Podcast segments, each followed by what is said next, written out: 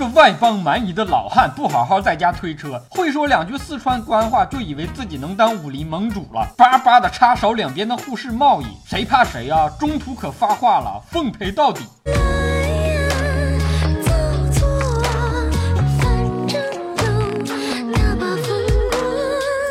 扯淡的男人最帅，欢迎不准时收看小东瞎扯淡。外邦蛮夷胆敢对中土出口的铁器多课税，中土就对外邦进口的大豆多课税。大不了男人们少吃点别人的豆腐呗，还能憋死是咋的？外邦在中土种的苹果运出去兜一圈再贩运回来，就要贵那么多银两。凭什么呀？是时候实施惩罚性课税了。反正羊毛出在羊身上，再贵，中土的百姓也出得起银两。外邦每年的圣诞礼物，大部分都是从中土运过去的。毫不夸张地说，没有中土制造，外邦的百姓连年都过不好。别说绫罗绸缎了，连裤衩子都穿不上。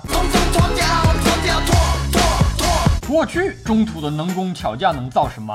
能造笔，能造桌，能造一口大黑锅，还能造饭。现在你只要把图纸呈上来，就没有中土的作坊房造不出来的东西。中土是天下最大的上网绳索制造国，每年编出的上网绳索能绕大地九百多圈，比某奶茶还厉害，就是跟着网的速度不太成正比。中土制造遍布天下，中土人跑外邦云游扫货，回来一看居然刻着中土制造，只好把名牌剪了，再当手信送友人。中土发迹的明珠董小姐常说：“让天下爱上中土造。”还说要是有孙子，一定让他喝中土的奶粉。看看铁娘子这觉悟，孙子喝中土奶粉。天下好物虽非中土创造，很多却在中土制造。外邦看中的就是中土百姓劳力低廉。我是三十块钱活，三十块钱念三遍，十块钱一遍。不过风水轮流转，中土周边的一些小国这几年也纷纷过来分一杯羹，导致中土的很多作坊倒闭。浙江温州，浙江温州江南皮革厂倒闭了。